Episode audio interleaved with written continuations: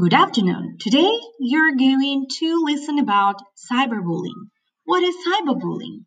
Well, it's kind of bullying but online. And today I'm going to give you tips how to um, deal with that.